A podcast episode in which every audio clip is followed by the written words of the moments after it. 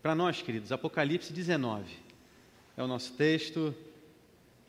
Como o reverendo Alexandre hoje falou mais cedo, já estamos aí caminhando para o final de Apocalipse. Chegamos agora no capítulo de número 19. Peço por gentileza que após a leitura você mantenha aí a sua Bíblia aberta. Diz a palavra do Senhor. Depois dessas coisas, ouvi no céu uma como grande voz de numerosa multidão dizendo: Aleluia! A salvação e a glória e o poder são do nosso Deus, porquanto verdadeiros e justos são os seus juízos, pois julgou a grande meretriz que corrompia a terra com a sua prostituição, e das mãos dela vingou o sangue dos seus servos. Segunda vez disseram Aleluia, e a sua fumaça sobe pelos séculos dos séculos.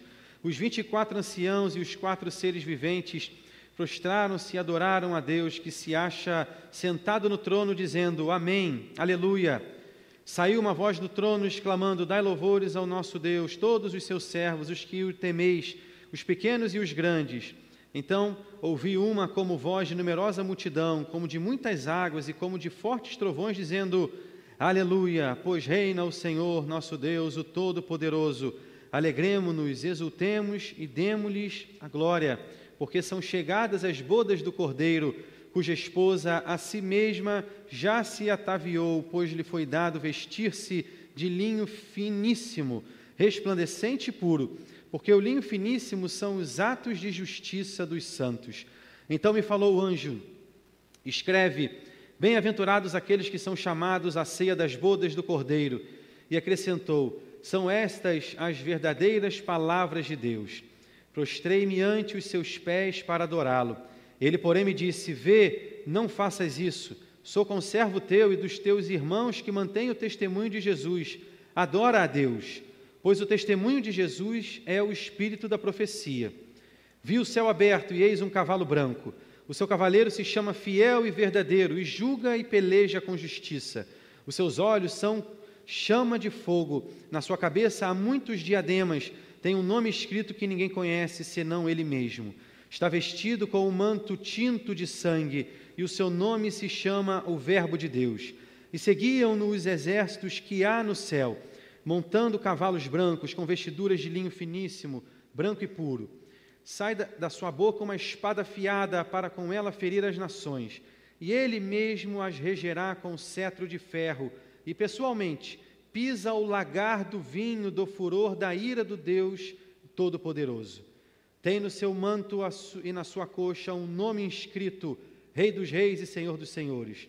Então vi um anjo posto em pé no sol e clamou com grande voz, falando a todas as aves que voam pelo meio do céu: Vinde, reuni-vos para a grande ceia de Deus, para que comais carnes de reis, carnes de comandantes, carnes de poderosos, carnes de cavalos e seus cavaleiros, carnes de todos, quer livres, quer escravos, tanto pequenos como grandes.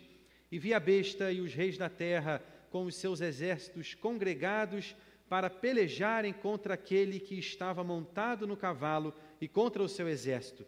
Mas a besta foi aprisionada, e com ela o falso profeta, que com os sinais feitos diante dela, seduziu aqueles que receberam a marca da besta e eram os adoradores da sua imagem. Os dois foram lançados vivos dentro do lago de fogo que arde com enxofre. Os restantes foram mortos com a espada que saía da boca daquele que estava montado no cavalo, e todas as aves se fartaram das suas carnes.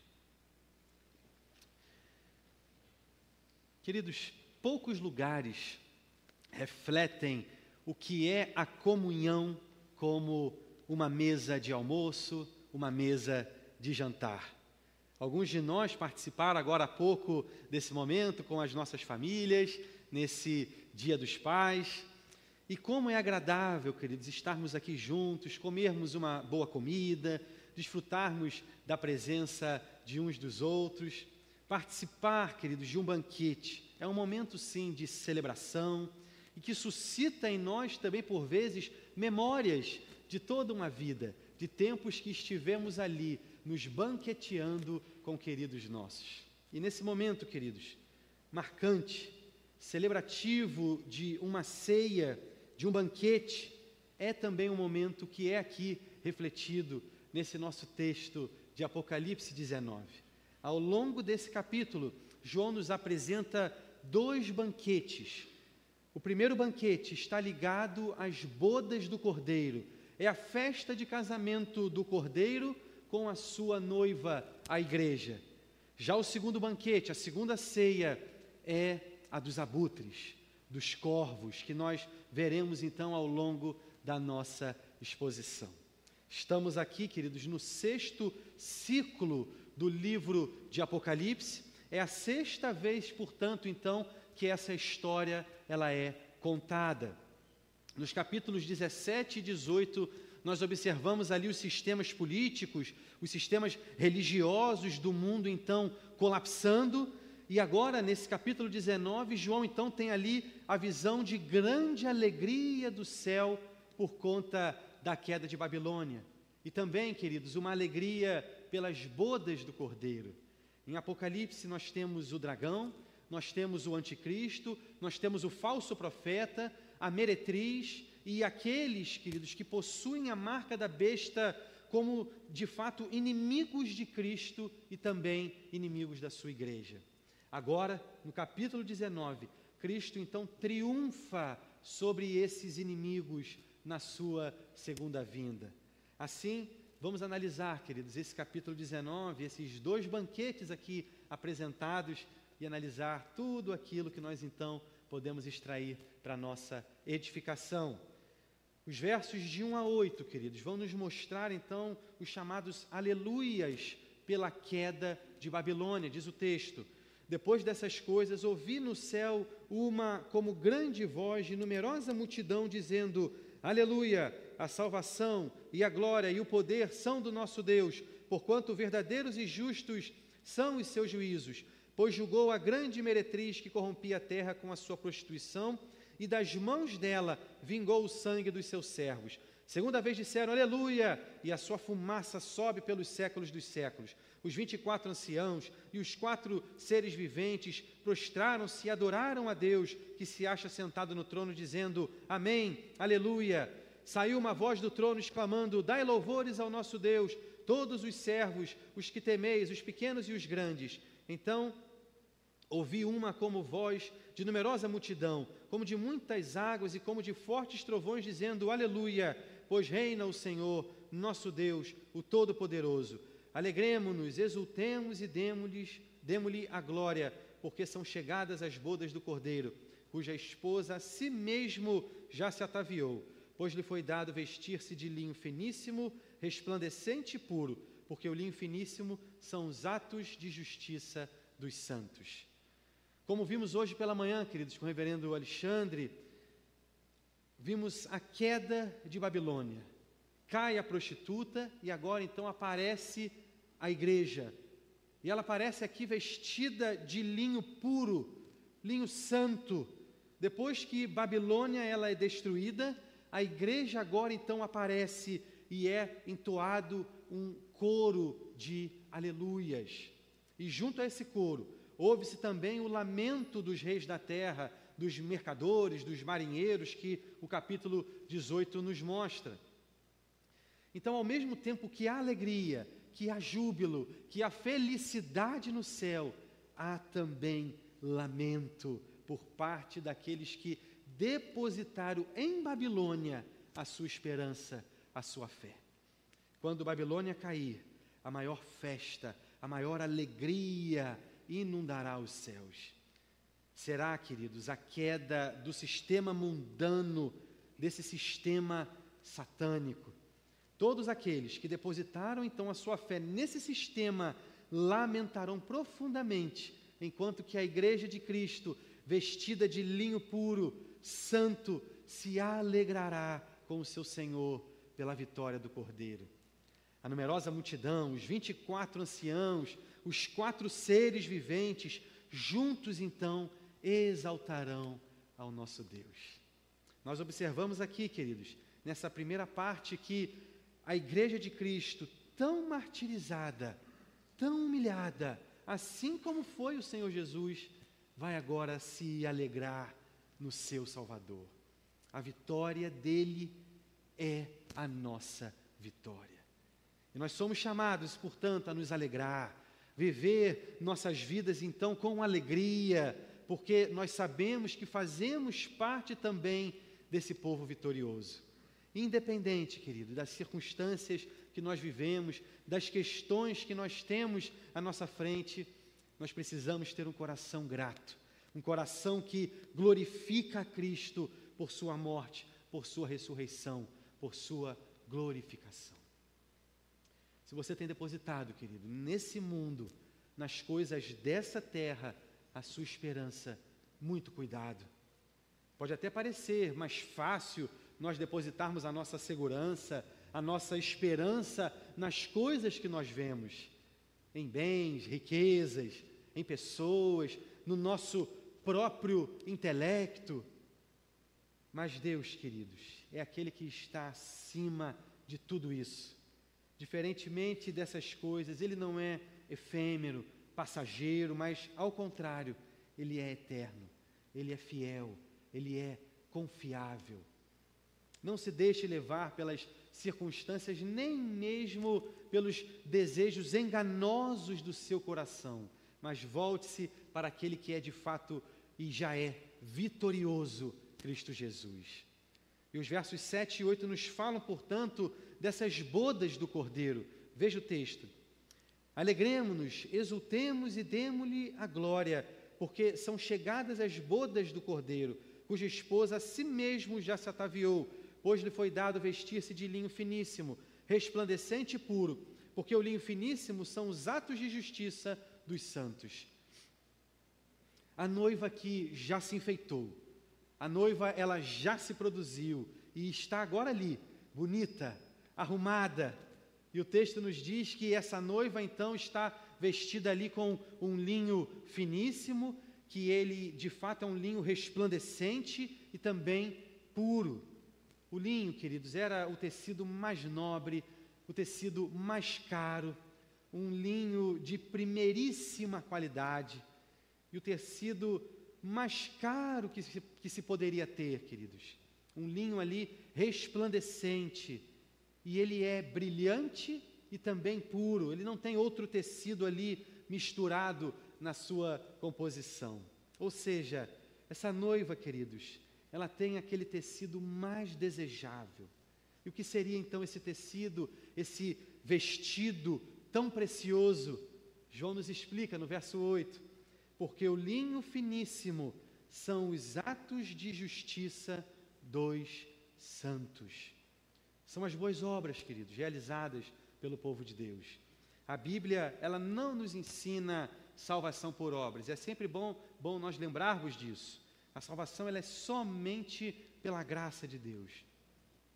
Essa noiva, ela só se apresenta ali perante o Cordeiro porque ela foi lavada pelo seu sangue. Ela não fez nada para que pudesse agora ser vista ali por ele como merecedora, mas foi tão somente aquilo que Cristo fez. Cristo morreu, se deu na cruz do Calvário, para agora resgatar a sua noiva, uma noiva amada, queridos. Ele vem para salvá-la. E essa noiva, ela é salva por causa então da obra do seu noivo, por causa da obra de Cristo. Mas veja, ao mesmo tempo que ela é salva por isso, ela tem também responsabilidades. Ela precisa evidenciar agora os atos de justiça. Ou seja, a justiça, ela precisa, portanto, permear todas as ações, as atitudes, os pensamentos, as obras dessa noiva.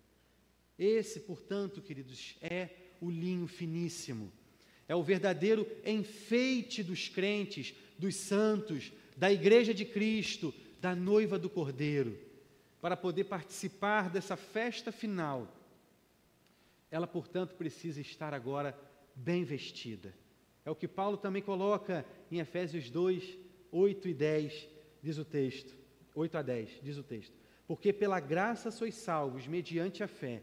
E isso não vem de vós, é dom de Deus, não de obras, para que ninguém se glorie, pois somos feitura dele, criados em Cristo Jesus para boas obras, as quais Deus de antemão preparou para que andássemos nelas. Portanto, Cristo agora reveste sua noiva, é a salvação pela graça. E como resultado disso, a noiva agora tem então a responsabilidade de viver uma vida justa, praticando boas obras. Quem é salvo pela graça, queridos, realizará boas obras, porque são aquelas obras que glorificam a Cristo e não a sua própria pessoa. Obras que apontam, que agora jogam luz para a pessoa do nosso Senhor e Salvador, Cristo Jesus, e não para a própria pessoa. E agora, queridos, no versos, dos versos 9 e 10, João vai relatar aqui para nós uma cena um tanto quanto estranha. Veja comigo. Então me falou o anjo: escreve. Bem-aventurados aqueles que são chamados à ceia das bodas do Cordeiro. E acrescentou: São essas as verdadeiras palavras de Deus. Prostrei-me ante os seus pés para adorá-lo. Então, queridos, após o anjo então ali dar a visão, na verdade até impressionante a João, o apóstolo parece querer agora como que retribuir a esse anjo e então ali se prostra para adorá-lo.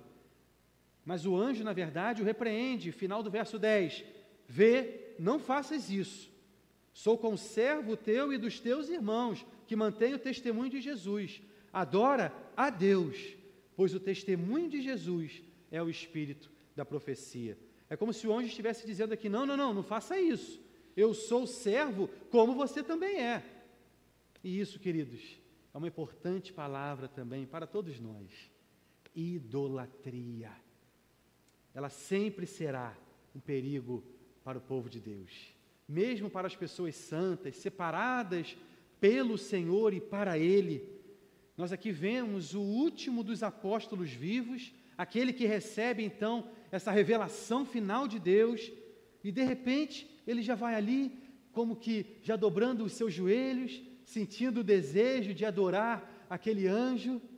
Mas o anjo então dá aquela ordem para João: adora a Deus. Somente Deus, queridos, é o único digno da nossa adoração, o único digno de receber culto. Somente diante dele é que alguém pode, portanto, se prostrar se prostrar diante de imagens, se prostrar diante de pessoas que já morreram, se prostrar diante de anjos, tudo isso é idolatria. Tudo isso é pecado aos olhos de Deus. Só Deus, somente o Deus triuno deve ser, portanto, adorado. Muito cuidado. Veja bem, quem tem aí a primazia, o lugar de destaque, o centro do seu coração Analise se a prioridade da sua vida é de fato o Senhor, é glorificar a Cristo, ou se são os bens, cargos, pessoas ou até a você mesmo. Tudo isso pode ser um ídolo aí no seu coração. E agora, queridos, a partir do verso 11, João vai descrever então a vinda gloriosa do Senhor Jesus. Não será uma vinda secreta. Muitos pensam por aí que quando o Senhor Jesus voltar, pessoas serão secretamente arrebatadas, carros desgovernados porque o motorista foi arrebatado. Na verdade, queridos, a Bíblia ela nos fala que todo olho o verá. E ele virá num cavalo branco. Verso 11, veja comigo. Vi o céu aberto, e eis um cavalo branco. O seu cavaleiro se chama fiel e verdadeiro e julga e peleja com justiça. O cavaleiro, portanto, queridos, é aqui chamado de fiel e verdadeiro. O autor Simon Kistemacher, ele afirma assim: Cristo é fiel porque ele cumpre tudo o que as escrituras revelam dele e sobre ele. E é verdadeiro porque personifica a verdade. Eis aí o contraste com Satanás, o pai da mentira. Mas, queridos, ao mesmo tempo que Jesus é esse cavaleiro, chamado de fiel, verdadeiro, ele é, queridos, terrível para os seus inimigos. Diz o texto que ele julga e guerreia, ele luta com justiça. E olha que nos diz o verso 12: os seus olhos são chama de fogo. São olhos que enxergam tudo, olhos que tudo veem. Não se pode esconder nada dele. Muitos pensam que podem aí esconder do Senhor os seus pecados, como se Deus só estivesse em determinados ambientes, como por exemplo aqui na igreja. Deus está em todo lugar. Cristo tem olhos, sim, que enxergam cada ato, cada pensamento. E o verso 12 ainda diz que na sua cabeça há diademas. Diademas são como que coroas. Jesus aqui se mostra então como esse verdadeiro rei, e ele tem, diz o texto, um nome escrito que ninguém conhece senão ele mesmo. Na Bíblia, queridos, nós observamos muitos nomes né, para o Senhor Jesus. Geralmente, esses nomes eles apontam para a graça, para, para o poder, para a misericórdia, até mesmo para o juízo do Senhor. Mas aqui parece que tem algo a mais e nós não conseguiremos exatamente esgotar tudo aquilo que diz respeito a pessoa do Senhor. Apesar de termos aqui a Bíblia nas nossas mãos, hoje, o nosso Deus é um Deus infinito e, assim, ainda existem coisas a seu respeito que ninguém conhece. Mas outras nós conseguimos captar, como, por exemplo, essas que estão aqui no verso de número 13, diz o texto: Está vestido com um manto tinto de sangue, e o seu nome se chama o Verbo de Deus. O Verbo aqui é o Logos, retratado lá no capítulo 1 do Evangelho de João, é a palavra encarnada, ele é o princípio de todas as coisas. Mas repare, queridos, que esse o seu manto, ele na verdade está ali manchado, manchado com sangue. Mas não é exatamente o seu próprio sangue. O sangue que espirra, na verdade, é o sangue dos seus inimigos, após ele então pisá-los. Na sua segunda vinda, Cristo não vem exatamente para agora ser aplaudido, ele vem para aplicar juízo, fazer justiça, e ele volta para julgar aqueles que derem agora as costas para ele e se aliarem ao dragão com então aquela marca da besta nas suas testas. E então, queridos, depois de descrever ali o primeiro cavaleiro que sai dos céus, que é Cristo, João afirma que ele também não vem sozinho. Verso 14: E seguiam nos exércitos que há no céu, montando cavalos brancos com vestiduras de linho finíssimo, branco e puro. Ou seja, uma cavalaria celeste, queridos, com cavalos brancos. E o verso 15 nos diz: Sai da sua boca uma espada afiada para com ela ferir as nações. É o poder de Sua palavra. Ele fala e acontece. Um dia ele disse: haja luz, e a luz aparece. Ele só precisa falar. Por isso que essa cena aqui, queridos, não é exatamente uma batalha, porque geralmente em uma batalha pode a coisa começar a correr melhor para um lado, depois melhor para outro. Mas aqui, queridos, Cristo Jesus já venceu. E o verso 16, inclusive, nos diz que ele tem no seu manto e na sua coxa um nome escrito: Rei dos Reis e Senhor dos Senhores. E assim, nos versos 17 e 18, João narra agora uma outra cena o anjo que se coloca agora ali, de pé, diante do sol, e faz agora uma convocação, mas na verdade, uma convocação até mesmo irônica. Veja comigo. Então, vi um anjo posto em pé no sol e clamou com grande voz, falando a todas as aves que voam pelo meio do céu, para que comais carnes de reis, carnes de comandantes, carnes de poderosos, carnes de cavalos e seus cavaleiros, carnes de todos, quer livres, quer escravos, tanto pequenos como grandes. Está aqui, queridos, o segundo banquete, é narrado aqui em Apocalipse 19. Se o primeiro banquete foi ali, as bodas do cordeiro, aquele casamento da noiva com o noivo, o segundo banquete é esse, convocado por esse anjo. E quem vai comer, na verdade, são essas aves, urubus, abutres, esses tipos de aves que comem carniça. E os reis, os poderosos, serão os próprios banquetes dessas aves. São aqueles, queridos, que vivem na idolatria. Pensam que, na verdade, podem até mesmo enfrentar a Deus. Pensam que são maiores do que o Senhor. Acham que eles detêm de fato todo o poder, toda a autoridade, todo o domínio. Pensam que são poderosos, que são autossuficientes.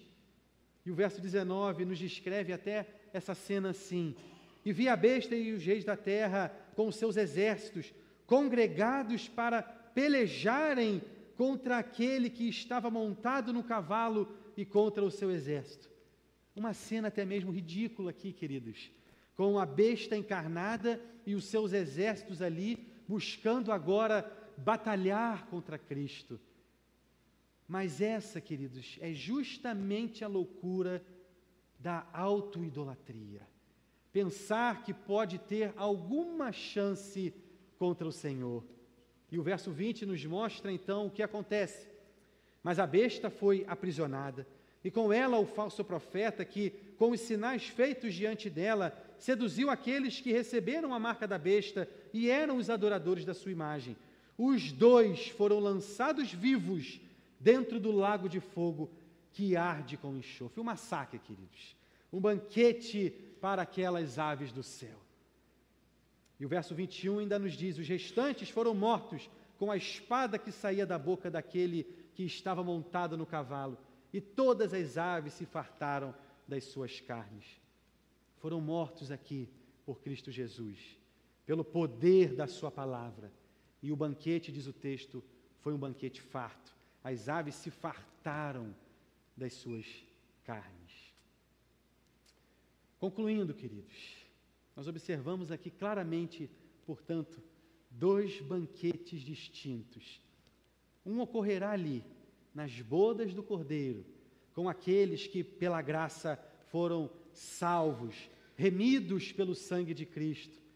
Um banquete glorioso, quando a noiva, vestida ali de linho finíssimo e puro, se adorna agora para o seu noivo amado. Já o outro banquete, convocado pelo anjo, é daqueles que buscaram atender aos seus próprios interesses, daqueles que sempre pediram a Jesus mais tempo para se decidir, daqueles que não estão com a menor pressa para viverem suas vidas para a glória de Cristo. Não, não, não, deixa, deixa que depois eu vejo isso. Não, não, não, deixa, deixa eu ficar aqui com os meus pecados. Qualquer hora eu largo eles. Quem sabe um dia eu me volto para Deus. E o tempo vai passando, e o tempo vai passando. De qual banquete você participará? Não sabemos, queridos, quando o Senhor Jesus retornará. Por isso, leve a sério a sua vida com Cristo. Leve a sério o sacrifício vicário do Senhor. A noiva precisa se revestir desse linho fino, puríssimo. Não somos chamados a sermos meros simpatizantes de Cristo. Não somos chamados a sermos crentes nominais. Nada disso. É tempo de levar o Evangelho a sério. De não ser um mero ouvinte da palavra, mas de fato um praticante dessa palavra. De não ser um mero turista da igreja, mas de fato de ser um membro com as suas obrigações, as suas responsabilidades, membro do corpo de Cristo um tempo, queridos, de viver a fé com pureza. Pecar, infelizmente, nós ainda pecamos, mas a nossa chamada é a uma vida de compromisso. Tal qual um casamento, quando uma esposa e um esposo então selam esse compromisso. É esse compromisso que nós somos chamados então a ter com o nosso Senhor e Salvador Cristo Jesus. Amém? Você vai ter um tempo de oração silenciosa.